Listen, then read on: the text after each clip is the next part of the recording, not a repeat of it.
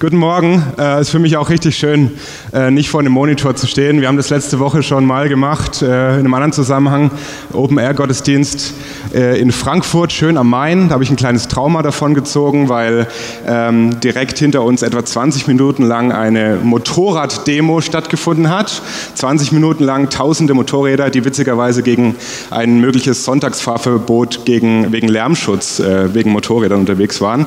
Genau zu der Zeit, wo ich reden durfte, das war ein bisschen doof und ich hoffe, dass das heute anders ist. Das heißt, ich genieße das jetzt auch ganz besonders ähm, und freue mich, äh, mit euch hier zu sein. Und Dreli hat es schon wunderbar eingeleitet. Ähm, ich möchte wieder mit euch über Freude reden, über den Brief der Freude. Heute habe ich das überschrieben mit dem Titel Freude weil wir Hoffnung haben. Und wer mit äh, Corona trotzdem mir heute etwas zu nahe schon gekommen ist, der weiß, dass ich hier ein bisschen Trikot anhab. Äh, denn genau so wie man, ähm, ja, wenn man auf richtig guten Fußball steht, sich ein FC Bayern München Trikot kauft, habe ich mir jetzt mal ein Philippa Trikot gekauft, habe gesehen, das gibt es mittlerweile, wo der gesamte Brief in einem draufgedruckt ist. Und ich sage, das muss ich einfach haben, das muss ich heute unbedingt anziehen, denn ich bin in den letzten Wochen auf jeden Fall Fan von diesem Brief geworden. Für mich ist es auch ganz schön, eine schöne Erinnerung zu sehen, es ist nicht irgendwie so ein abstraktes, äh, theologisches Werk, das da erstmal geschrieben wurde, sondern ein ganz persönlicher, äh, Brief, wo Paulus wirklich sein Herz ausgeschüttet hat. Und mich erinnert es daran, äh, das könnt ihr auch mal zu Hause tun, den mal so in einem Rutsch wirklich durchzulesen. Denn da kommt genau ein bisschen diese Dynamik rüber, diese Leidenschaft, diese Freude von Paulus, noch mehr, als wenn man sich jetzt so einzelne Verse oder Kapitel rauszieht. Und dann stellt man sich die Frage, wo kommt es her? Warum hat Paulus diese Freude und diese Leidenschaft. Denn wir müssen uns immer wieder in Gedächtnis rufen, der Kerl hockt im Knast. Er sitzt im Gefängnis mit überhaupt keiner greifbaren weltlichen Hoffnung irgendwie. Es war völlig im Bereich des Möglichen, dass er bald sterben wird dort, dass er da nicht mehr lebend rauskommt. Und ich finde es immer spannend, wenn solche Leute, die jetzt nicht mit ihrer Luxusjacht und den Millionen um sich schmeißen, irgendwo sitzen am Strand und sagen, ja, alles ist gut, ich habe Hoffnung, ich habe Freude, den glaube ich das recht schnell. Aber wenn dann jemand wirklich in Bedrängnis ist, wirklich Not leidet, vielleicht Krankheit leidet, oder wie Paulus hier im Knast sitzt und der sprudelt hier vor Leidenschaft und Hoffnung über, da höre ich genauer hin. Und das wollen wir heute auch machen. Und die Frage stellen, wo kommt diese Freude her? Wo kommt diese Hoffnung her? Denn man kann ja auch überlegen, ist das irgendwie ein, ist das irgendwie ein Psychotrick von Paulus? Wie manche Leute ja sagen, naja, Glaube, so ein bisschen was für schwache Leute, so ein bisschen Trost, wenn man nichts anderes mehr hat, wo man sich dran festhält, dann vielleicht am Glauben. Ist das irgendwie Selbsthypnose, alles wird gut, eigene Gedankenmanipulation, dass er danach auch noch über glühende Kohlen oder Scherben läuft? Oder, schlimmer, leidet er komplett unter Realitätsverlust? Hat es komplett schon seinen Verstand ausgeschaltet? Wie kann das sein?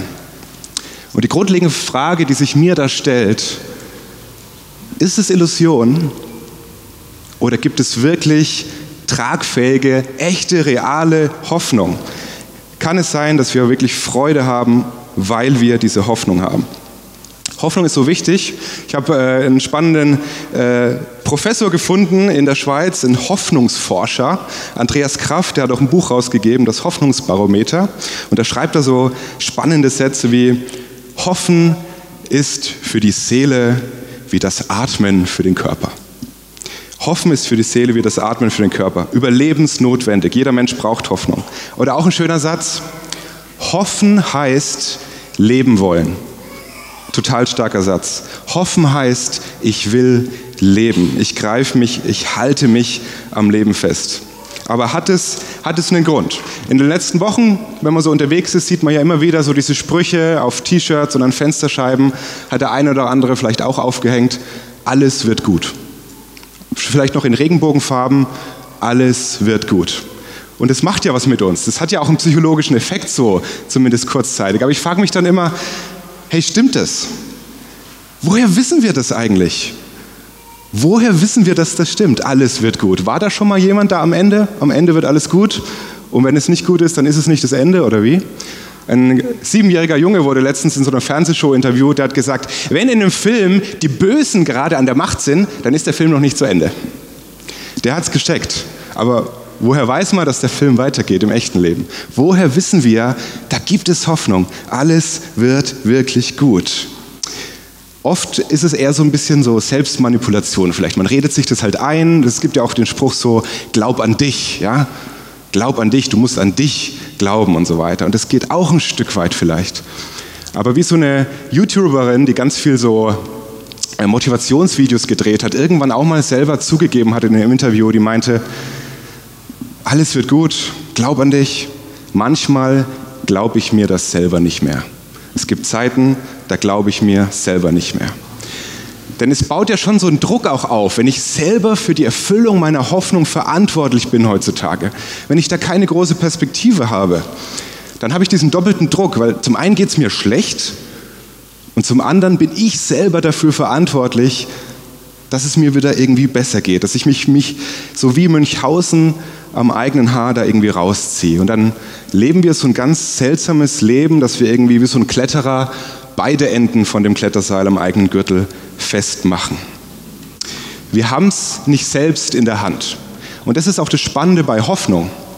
Ich hoffe ja nur auf Dinge, die ich nicht selber in der Hand habe. Also ich weiß nicht, wie die letzten Tage bei euch gelaufen sind, wenn ihr Schulkinder habt und ihr zu denen sagt, ich hoffe, dass du ein gutes Zeugnis mit nach Hause bringst, dann ist das ein sinnvoller Satz. Das passt so.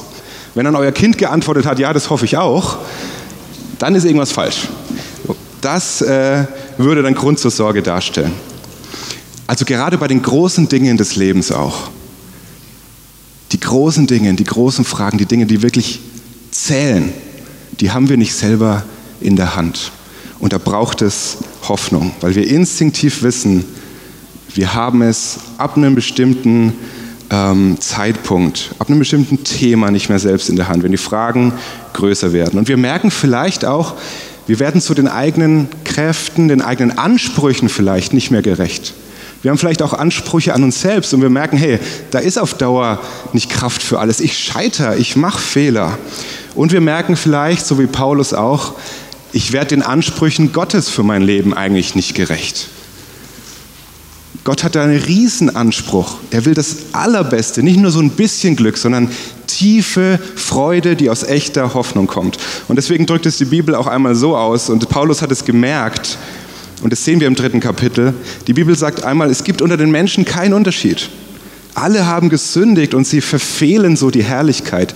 Sie verfehlen dieses perfekte, gute, tiefe, echte Leben, das Gott sich für sie vorgestellt hat. Und das musste auch Paulus lernen. Und da fängt er an in diesem Kapitel und, und erzählt so von seinem alten Leben und erzählt so, wo er so Hoffnung aufgebaut hat. Er erzählt davon, dass er sehr stolz war auf seine Abstammung, wo er überhaupt nichts für konnte. Auch, dass er einen total reinen, tollen israelischen Stammbaum hatte. Dass er eifrig war, dass er so eifrig war, dass er sogar die Christen zuerst verfolgt hat. Und dann haut er diesen steilen Satz raus und sagt, im Hinblick auf das Gesetz untadelig. Mit anderen Worten, alles, was in der dicken Bibel drinsteht, habe ich gehalten. Das muss man sich mal vorstellen. So ein Selbstbewusstsein und so ein Eindruck hatte Paulus. Unfassbar. Das heißt natürlich nicht, dass er nicht wusste, dass er sündig ist. Das ist nur Jesus allein, völlig frei von Schuld. Aber Paulus sagt hier, hey, selbst wenn ich gesündigt habe, ich habe sofort nachgeschlagen habe sofort das entsprechende Opfer gebracht. Ich bin mit Gott im Reinen. Ich stehe gut da. Wenn er mich zu sich ruft, kann ich sagen, hier ist meine Liste. Das ist, worauf ich meine Hoffnung, meine Identität aufbaue. Ich bin makellos. Ich krieg's auf die Reihe. Und dann gibt es auch heutzutage öfter mal die Situation, das erlebe ich auch manchmal, dass Leute diesen Eindruck so vom Christsein haben. Wenn ich so mit denen rede und die sagen, ja, so ein bisschen religiös sein ist ja ganz nett, so an Gott glauben, ja. Aber wenn man dann sie einlädt, näher über Jesus nachzudenken, wo es persönlicher wird, da sagen sie dann auch manchmal so Sachen wie, ja, aber warum Jesus unbedingt? Reicht es nicht, ein guter Mensch zu sein? Da ist man genau in diesem Denken wie Paulus früher so unterwegs.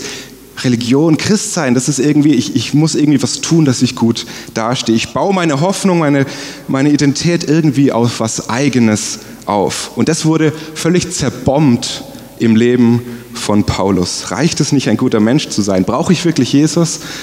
Darum geht es überhaupt gar nicht. Und das hat Paulus verstanden. Er schreibt dann über dieses ganze alte Leben, er sagt, äh, Kapitel 3 ab Vers 7, alles, was mir Gewinn war, alles, was ich vorher hatte, das ganze Gute, meine guten Taten, das habe ich um des Christus willen für Schaden erachtet. Ja, wahrlich, ich achte alles für Schaden gegenüber der übertreffenden Erkenntnis Christi Jesu, meines Herrn, um dessen Willen ich alles eingebüßt habe, und ich achte es für Dreck, damit ich Christus gewinne und in ihm erfunden werde, indem ich nicht meine eigene Gerechtigkeit habe, die aus dem Gesetz kommt, sondern die durch den Glauben an Christus, die Gerechtigkeit aus Gott aufgrund des Glaubens, um ihn zu erkennen und die Kraft seiner Auferstehung und die Gemeinschaft seiner Leiden, indem ich seinem Tod gleichförmig werde, damit ich zur Auferstehung aus den Toten gelange. Unsere Bibeln sind ein bisschen höflich formuliert, da steht manchmal irgendwie Dreck oder Abfall. Man kann sich das schlimmste Wort vorstellen, das man so benutzen könnte in der deutschen Sprache. Das würde dem Original ein bisschen näher kommen. Paulus verachtet mittlerweile alles, sein ganzes altes Ego, wo er gesagt hat, das bin ich, da bin ich stolz drauf.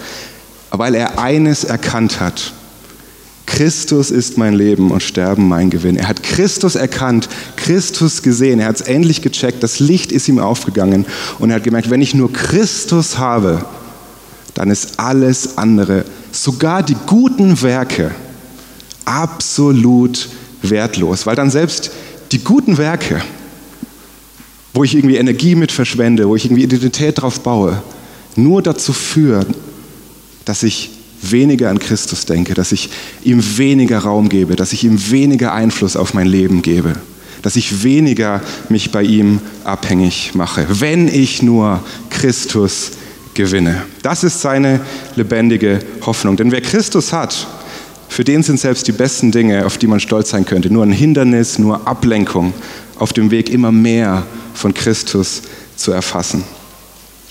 Und das ist eine Hoffnung auch für mich, denn wenn ich sehe, dass selbst die guten Werke, die ja auch objektiv gut waren von Paulus, irgendwie kein Vorteil waren auf dem Weg zu Gott, dann sind auch irgendwie meine Fehler, meine Sünden, meine Schuld nichts, was Gott im Weg stehen kann, was ihn irgendwie hindert, mich anzunehmen, mich zu verändern, mir zu vergeben. Die gute Nachricht lautet also, unsere Hoffnung ruht nicht in uns selbst. Psychotricks, Selbsthypnose ist nicht nötig, sondern in Jesus Christus. Und Jesus scheitert nicht, die Kraft geht ihm nicht aus, Jesus versagt nicht, Jesus bleibt immer treu, Jesus, Jesus trägt immer.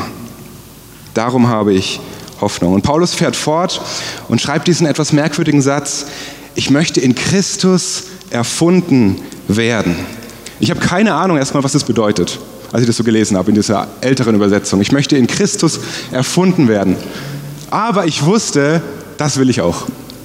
Ich habe nicht ganz kapiert, was es heißt, aber ich wusste, das will ich auch. Das hat was mit mir gemacht. Ich will in Christus erfunden werden. Man kann auch sagen, ich will in ihm gefunden werden.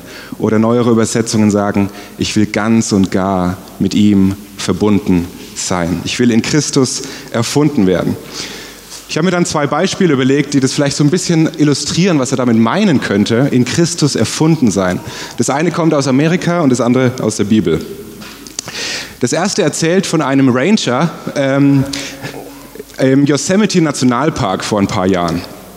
Da war mal wieder so ein verheerender Buschbrand und der ist mit seinem Team hinterher ähm, durchgelaufen, um die letzten Glutnester zu löschen, um den Schaden zu begutachten und ein bisschen nach dem Rechten zu sehen. Und da schildert er so, dass sein Blick irgendwann auf so einen völlig verunstalteten, verkohlten, toten Vogel gefallen ist, der da irgendwo so lag. Und er sagt dann so, er konnte diesen Anblick, das hat ihn irgendwie so angewidert, das war so ein ekliger Anblick, konnte er nicht mehr ertragen, wollte nicht mehr tragen und hat ihn dann mit seinem, mit seinem Stiefel so weggekickt. Und als er das tat, kommt unter diesem verkohlten Vogel ein intaktes Nest mit lebendigen Küken zum Vorschein.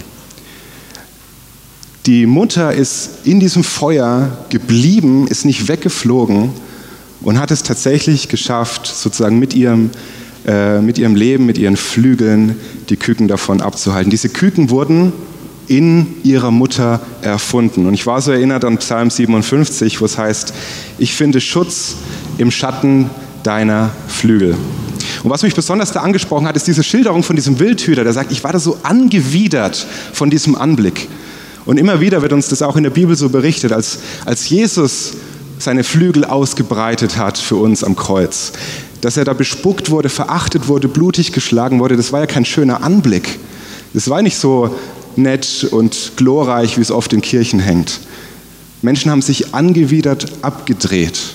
Und das ist für mich so, eine, so ein starkes Bild auch dafür. Aber er ist geblieben, er ist nicht weggerannt, er ist geblieben für uns, für dich und für mich. In Jesus erfunden werden, in Jesus gefunden werden, welches Feuer auch immer kommt. Das ist meine Hoffnung. Das zweite Beispiel ist das ganz berühmte von dem verlorenen Sohn, der vom Vater wegrennt und deswegen Not leidet und dann äh, baut er sich ja irgendwie so, ein, so, eine Ausrede zurecht, so eine Entschuldigungsrede. Er überlegt sich, um sich selber zu rechtfertigen, was klingt denn gut, was könnte ich meinem Vater dann vorsagen, wenn ich nach Hause komme, damit ich da irgendwie wieder gut dastehe. Und noch bevor er irgendwie was ausreden kann, noch bevor er fertig ist mit dieser Rede, ist ihm der Vater schon entgegengerannt, hat ihn eingehüllt, zum einen in seine Annahme, in die Vergebung, in seine Liebe und zum anderen auch in einen nagelneuen Mantel und hat es so es symbolisiert auch, er ist in der Liebe des Vaters gefunden worden, er ist in der Vergebung des Vaters gefunden worden, beginnt dort neues Leben, findet dort neue Identität. Wollen wir das nicht auch heute nochmal neu irgendwie so zu unserem Nummer eins Ziel machen? So dieses Gebet, in Christus erfunden zu werden. Das möchte ich und ich hoffe, das geht euch auch ganz genauso. Ich möchte in Christus erfunden werden, komme, was wolle. Paulus drückt es auch nochmal so aus im 2. Korinther und sagt, wir vertrauen nicht auf uns selbst, sondern auf Gott, der Tote auferweckt. Und deswegen schreibt er dann auch, er sehnt sich danach, die Kraft dieser Auferstehung immer mehr zu erleben. Schon im Hier und Jetzt, nicht erst später. Hoffnung ist ja zum Teil Erfahrungen, ich weiß, auf wen ich meine Hoffnung setze. Jesus hat sich als vertrauenswürdig erwiesen, aber Hoffnung geht auch weiter.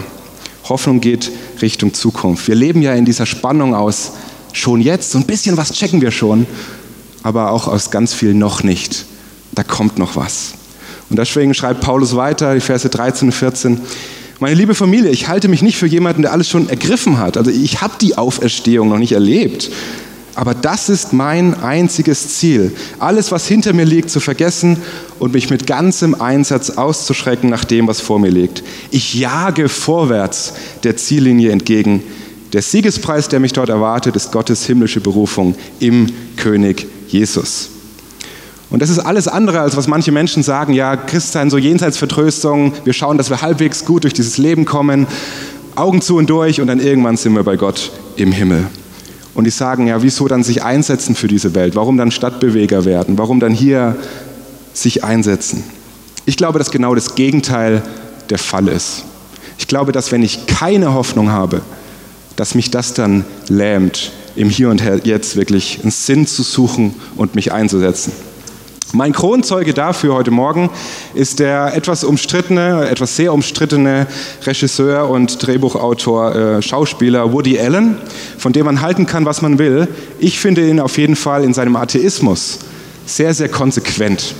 Und er schreibt die, bei der Frage nach Hoffnung Folgendes als Atheist und sagt ganz einfach, naja, irgendwann stirbt man und dann schließlich brennt die Sonne aus und die Erde ist verschwunden, schließlich alle Sterne, alle Planeten, das ganze Universum geht, verschwindet und es bleibt überhaupt nichts übrig. Keine Shakespeares, kein Beethoven, kein Michelangelo, alle weg.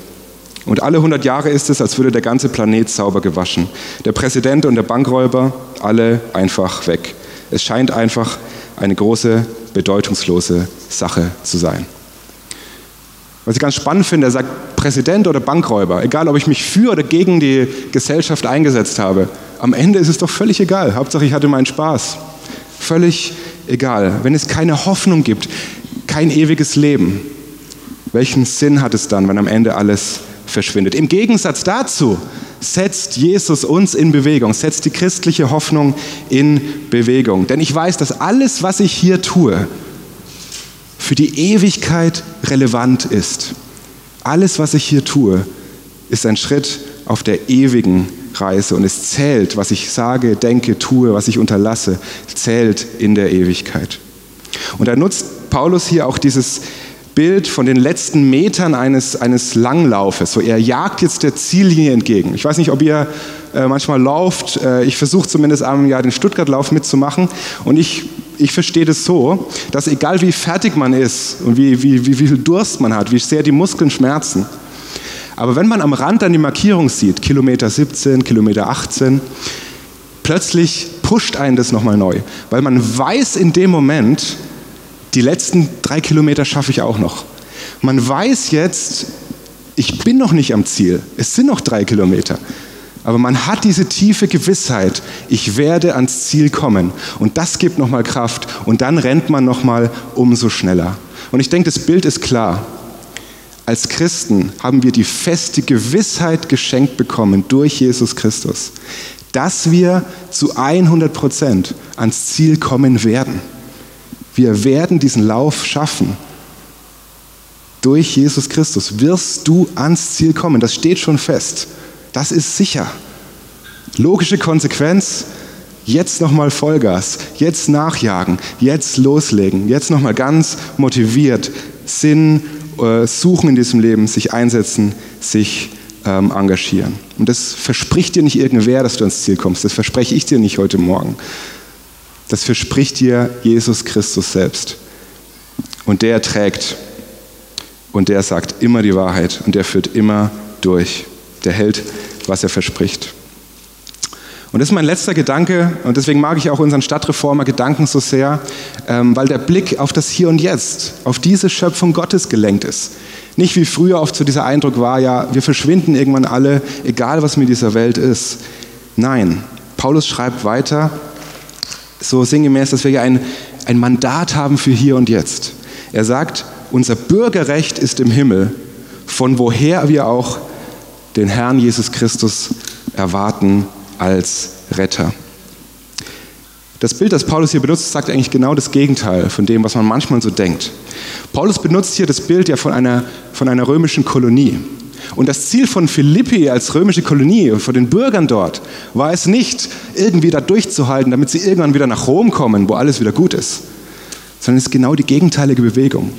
Das Bürgerrecht der Römer in Philippi bedeutete, dass sie Philippi umgestalten sollten, dass sie dort die Architektur Roms, die Tempel Roms, die Lebensweise, das Recht Roms etablieren sollten, sodass Rom in alle Teile der Welt kommt.